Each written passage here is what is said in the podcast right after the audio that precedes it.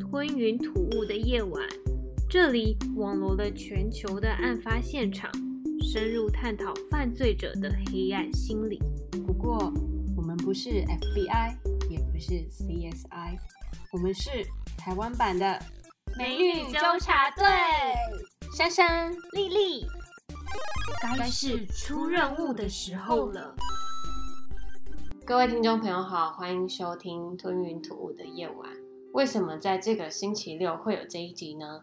那是因为呢，我们节目参加了熄灯之后所举办的 All Hallows Gala 的万圣节特别串联企划，而参加这次活动的犯罪节目呢，都会在今天晚上九点推出万圣特别单集。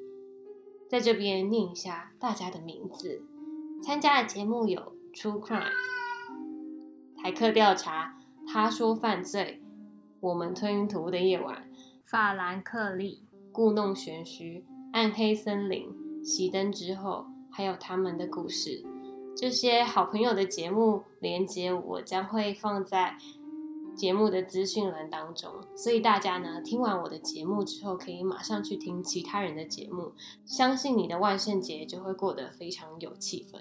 喜欢听真实犯罪内容的朋友，千万不要错过这一次的万圣节特别串联计划。今天呢，没有要说故事，我要带大家去美国的一座新开的游乐园。那游乐园里面出了最新的一个游乐设施，叫做地狱幽谷列车。待会大家即将搭上这一趟列车，展开一趟惊奇之旅。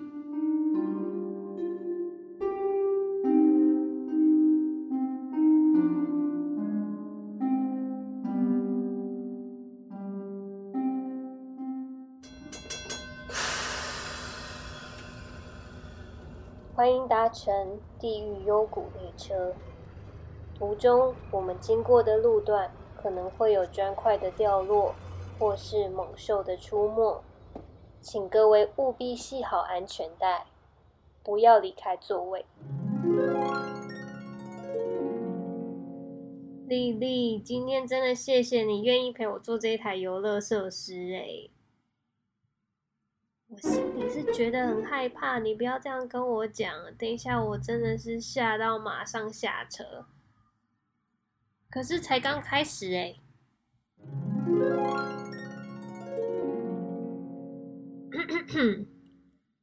我来讲讲我小时候发生的事情吧。小时候，我对我妈是又爱又恨。有时候，她温柔的对待我，就像天使一样。可是有时候，他却会疯狂的发怒，让我觉得自己好像置身于地狱一样。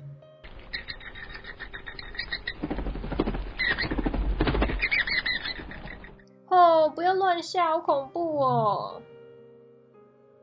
我再陪下去，我真的生气，丽丽大发飙。我决定了，回去不跟你说话三天，等我气消为止。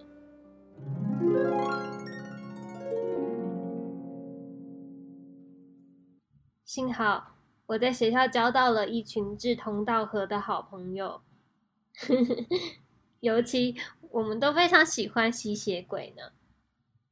有一天，他们带我去一个都是坟墓的地方，然后告诉我神圣的仪式即将开始。他们点燃一台台的烛光。在莹莹的灯火前面，用小刀割开自己的皮肤，鲜血就这样一滴一滴的流出来。他们将血抹在我的头发、手上和脚上，接着把最后的一些血倒入到一个纸杯当中。我当时心里就在想。这不就是电影所演的吸血鬼的生活吗？一直都很想成为吸血鬼的我，毫不犹豫的马上喝下那一杯味道怪异的血水。在喝完最后一滴血之后，吓死我！这也太突然了。我今天跟你当朋友，不是来吓自己的耶。所以还有多久我才可以脱离这里呀？现在我一颗心扑通扑通的狂跳，那么可怕的状况下，你还可以开玩笑，算是奇葩奇葩。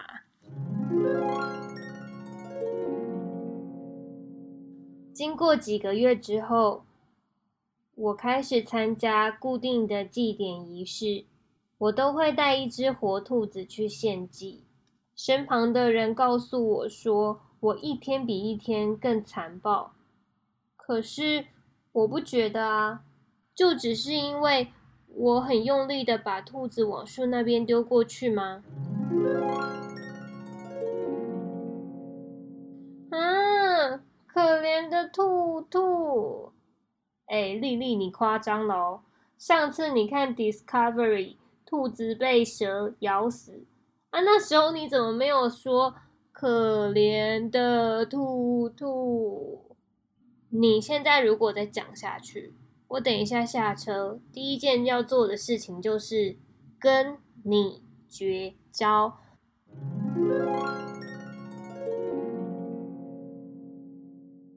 后来，我的势力在团体当中越扩越大，而毒品和性爱就成为我人生当中不可或缺的两个事情。妈妈告诉我。当我精神状况不佳的时候，就会变得特别暴躁。又来！可是丽丽，这一次你怎么都不害怕？我是谁呀？因为呢，我刚刚听到他说特别残暴的时候，我就立刻把自己的耳朵捂住。这时候就是要说一句。谁是乌儿小天才？有一天，我进入到一个屋子，看到沙发上躺了一位大概五十岁、正在熟睡中的男子。我在心里就问撒旦说：“可以杀了他吗？”没想到撒旦就回答我说：“可以。”快要断气的他，瞪大着眼睛看着我，似乎很不甘愿的样子。所以，我就叫我的好伙伴和我一起跳祈福的舞蹈。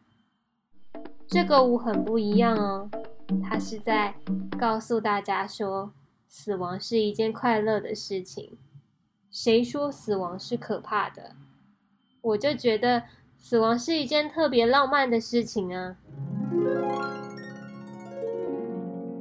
哇靠，这是什么变态的故事啊？游乐园最近越做越好喽，很会编故事，害我以为是真的嘞。对呀对呀，我做了那么多刑事案件，我真的没有看过这么逼真的现场就在身边呢。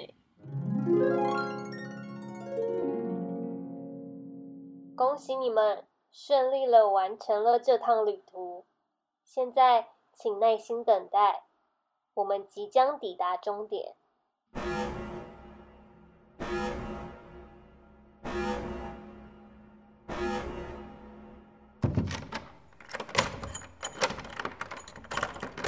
呃，丽丽，现在是花黑盆，不过。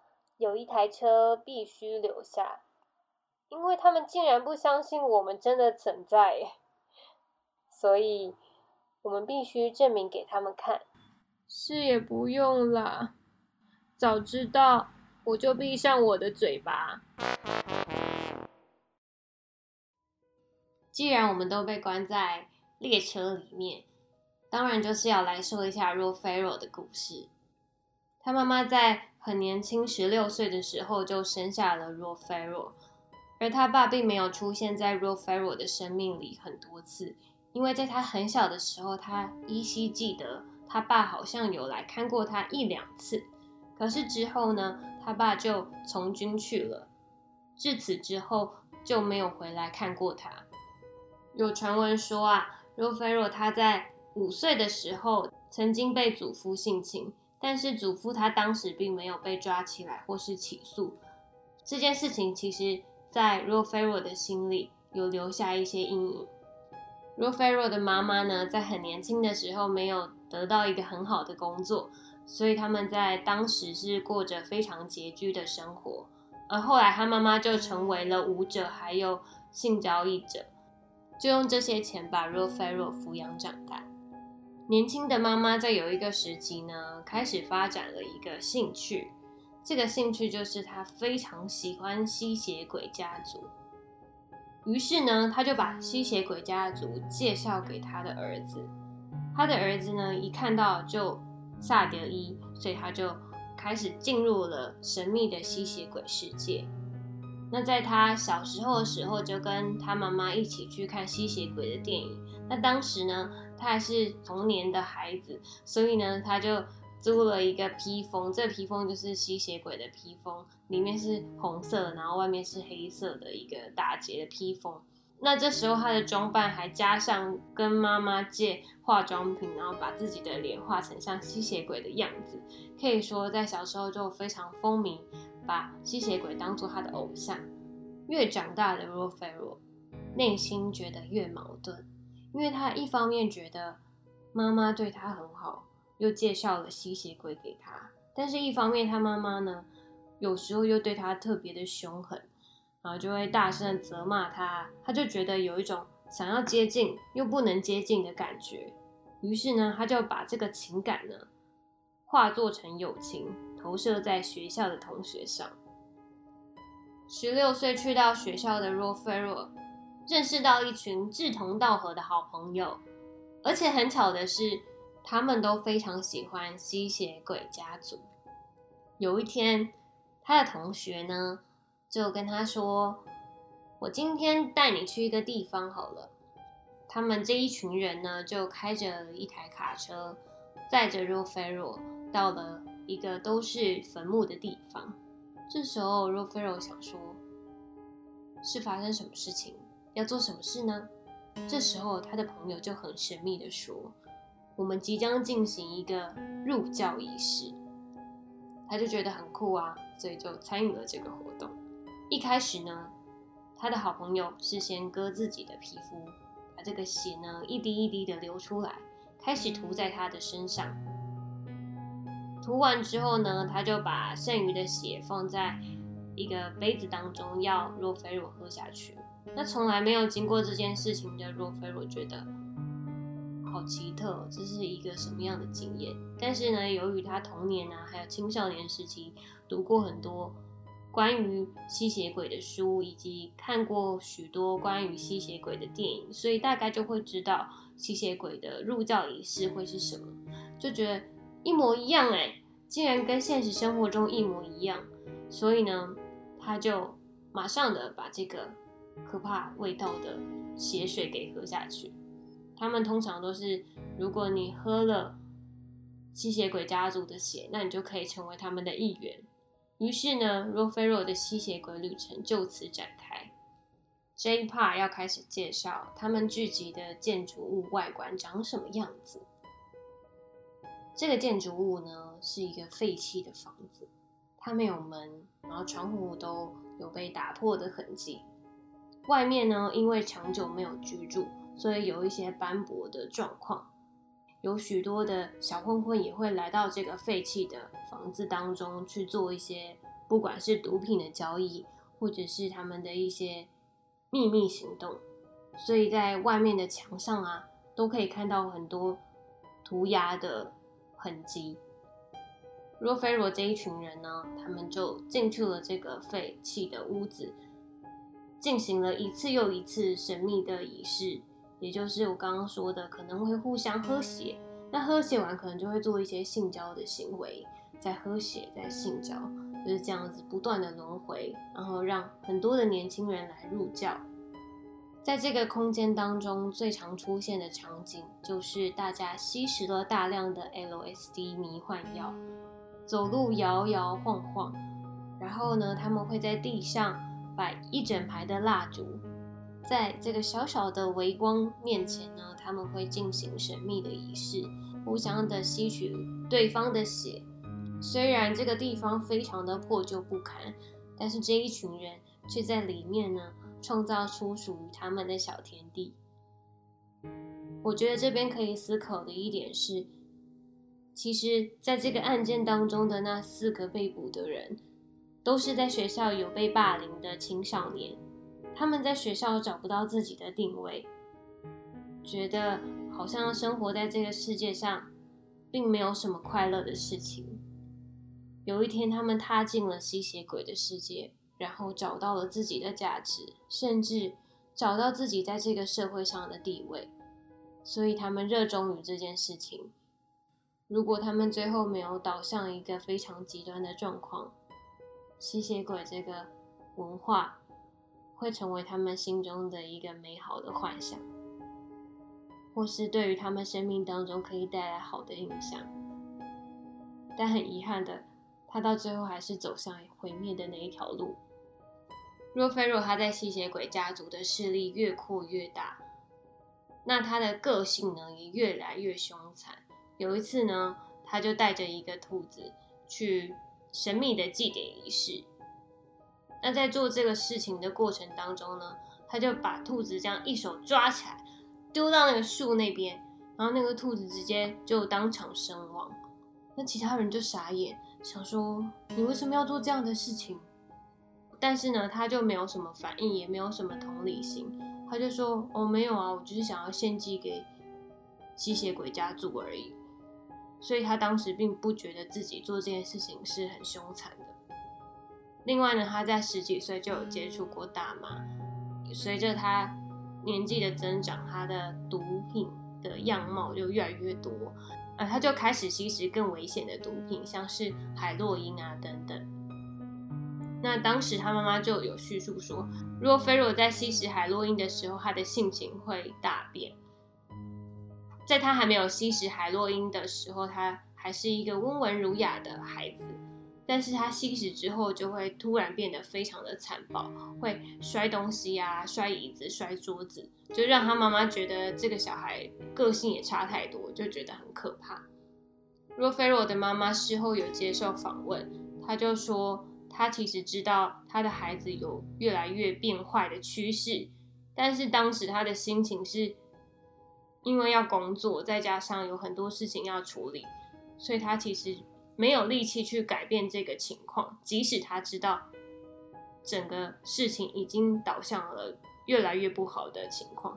势力扩大的 Ro Ferro 开始形成了自己的团体，这个团体总共有四个人：Ro Ferro、Scott Edison、Dana Cooper、Charity Kissy。这四个人有三个人因为帮助了 Ro Ferro，所以这三个人跟着案件发展。到最后也会跟着若菲若一起被逮捕入狱。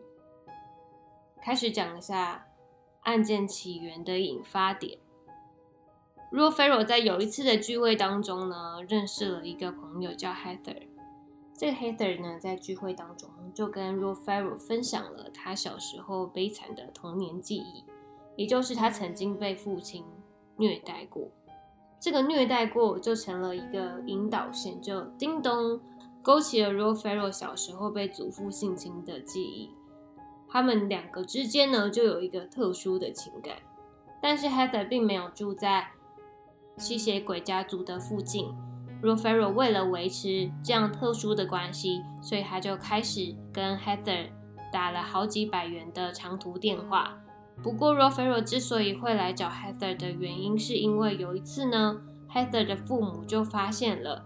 他的女儿在跟奇怪的男生讲电话，父母也不知道这个男生的背景是什么啊，或者是有没有什么复杂的交友，所以父母就决定呢把 Heather 的电话线给切断。这时候 r o f e r o 觉得不对，我现在要成为拯救 Heather 的英雄，他就开始招募了自己的团队，要对 Heather 进行救援计划。希望呢，可以把 Heather 从这个可怕的家庭解救出来，载着 Heather 去到了新奥尔良，开始了他们五个人美好的吸血鬼家庭。这是他美好的幻想。若菲若之所以会对 Heather 是情有独钟，是因为 Heather 她本身是一名对于吸血鬼文化非常狂热的爱好者。他在当时也坚信自己是吸血鬼，就告诉了 r o f e r o 说：“你对于吸血鬼不要只停留在幻想的阶段，应该胆子大一点，试着吸吸看自己的血，或者是索取朋友的血吸吸看，看是感觉如何。”那这时候呢 r o f e r o 就按照了他的话做了这样的事情。结果呢？他在吸完血后，感受到一个前所未有的强大力量，于是他就把自己取名为 Vansago。同时，他也声称说自己是吸血鬼，已经在这个世界上活了五百年之久。那 Vansago 这个名字并不是没有来由的。他是稍微科普一下，他是所罗门七十二柱魔神中排行第三的魔神。他可拥有的技能呢，是可以知道现在和未来的事情。不过他的本质是非常善良，可以说是呢恶魔当中少数性格非常温和的一个魔神。通常他会以什么样的形态出现呢？也就是他会披着长袍，用。非常有知识的贤者姿态出现。一九九六年十一月二十五号 r o f e r o 他开了七百五十英里的车程要去在 Heather。在当天 r o f e r o 就帮 Heather 举行了一个吸血鬼仪式，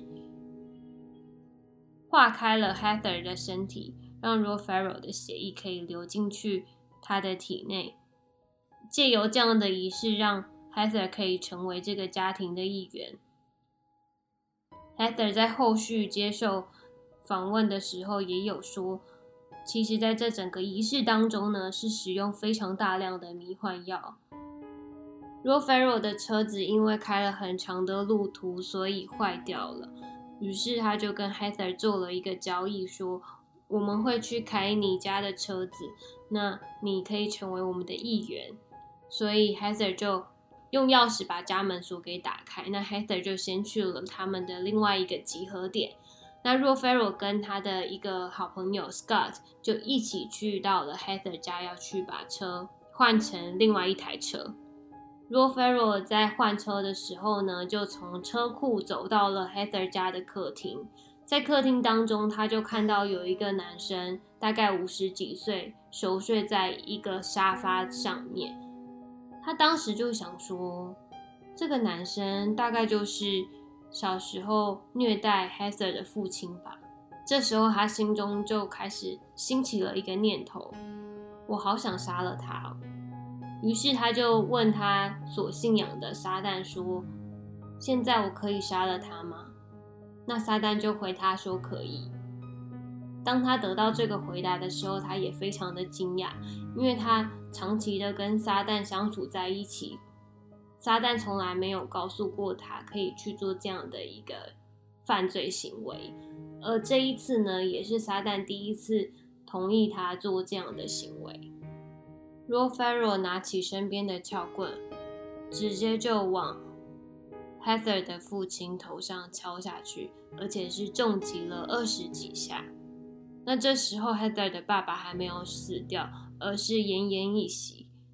那奄奄一息的时候，其实若菲若在小时候就对死亡这件事情非常的着迷。他觉得死亡对他来讲并不是一个很可怕的事，而是一个非常迷人的事情。所以他就叫他的伙伴 Scott 一起跟他跳舞，在垂死挣扎的 Heather 父亲旁边，他们开始。跳起一个非常奇怪的舞蹈，像是在庆祝什么一样。这样的声音呢，也让待在厨房的 Heather 母亲看到了这个情况，她吓到目瞪口呆。为了阻止 r o f e r o 继续的去攻击她的老公，所以她就盛了一个热咖啡，把热咖啡泼洒到 r o f e r o 的身上。那 r o f e r o 本来呢？心里想说要放过 Heather 母亲一马，但是由于这个举动呢，导致说他觉得想要杀人灭口。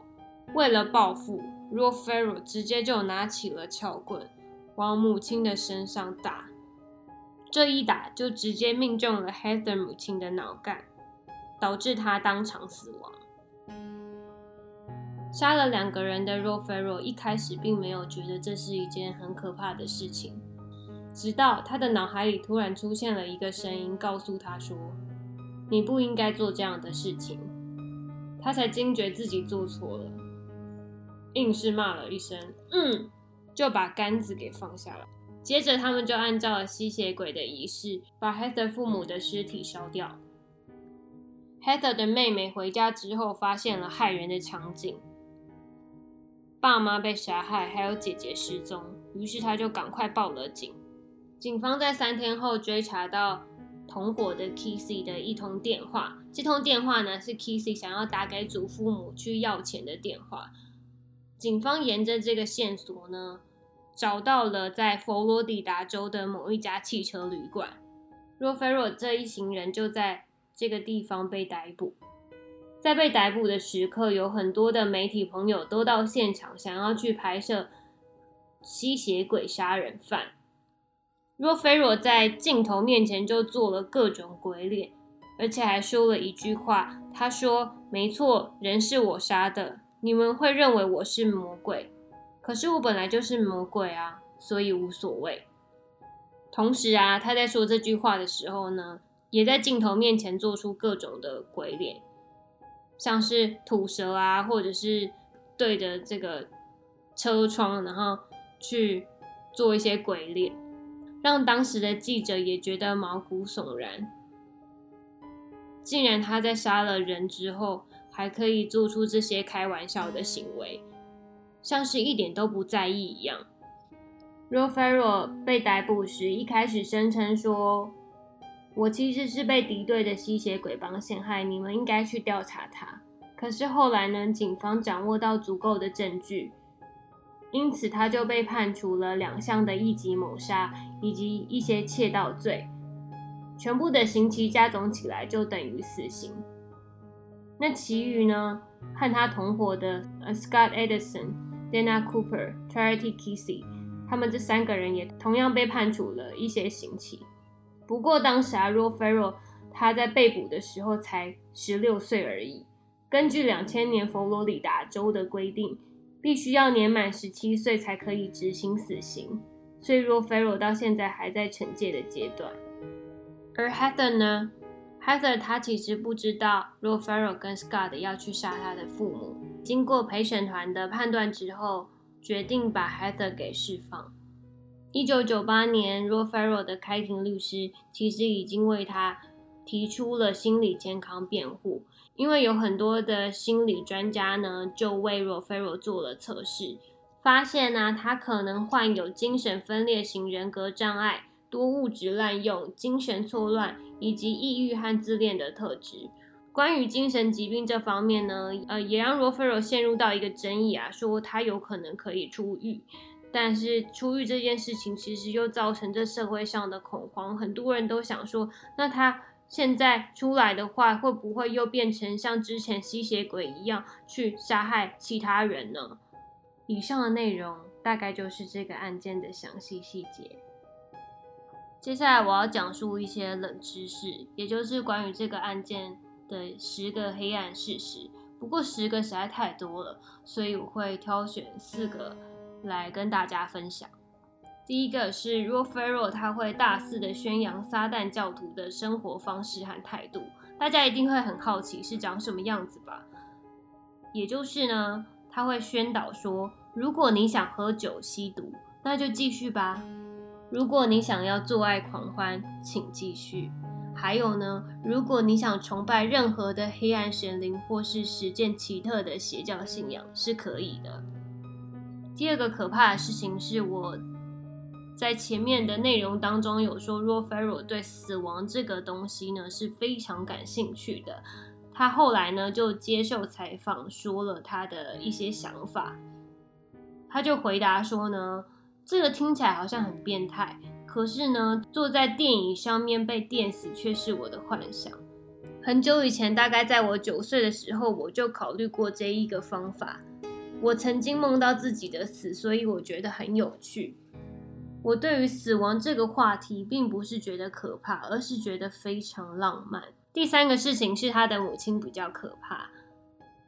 一九九五年发生了谋杀案，而过了两年之后呢 r o f e r o 的母亲因为被抓到曾经写猥亵的信给一个十四岁的男孩而受到审判。这个信中的内容是写着：“我渴望靠近你，拥抱你，是的，成为吸血鬼。”成为家庭的一员，永生不朽，永远属于你。我只希望有一天你能再次回到这里，然后你会为我而来，穿过我，我将是你永恒的新娘，而你将是我的父亲。而这个小插曲也是 r o f e r o 他想要带着这些朋友成立自己新的吸血鬼家庭的推力之一，因为他觉得他妈妈实在太变态了，竟然会写猥亵信给一个十四岁的男孩。他就想要远走他乡，去创造属于他自己幸福美好的吸血鬼家庭。第四个事情也是我觉得最可怕的事情，因为他在前面杀害 Heather 的父母的时候 r o f e r o 跟 Scott 就在尸体旁边跳了一个祈福的舞蹈，这不禁让我觉得毛骨悚然啊。不过这个舞蹈并不是没有来由的，它的名字叫做死亡之舞。这个舞蹈也跟中世纪代表的文学跟艺术有关系，里面谈到了死亡的终极本质，就是一种触及所有生命的自然。而台湾就很不一样，大家可以看到所有的仪式都非常的伤心啊。我来分享一下这个习俗，非常反复，也就是树魂帛、空脚尾饭、烧脚尾钱、祈水。张川辞生入殓问丧报白居丧打桶停柩出殡入葬作巡，最后要除灵。经过这些程序之后呢，这个丧礼才算完成，非常的繁复。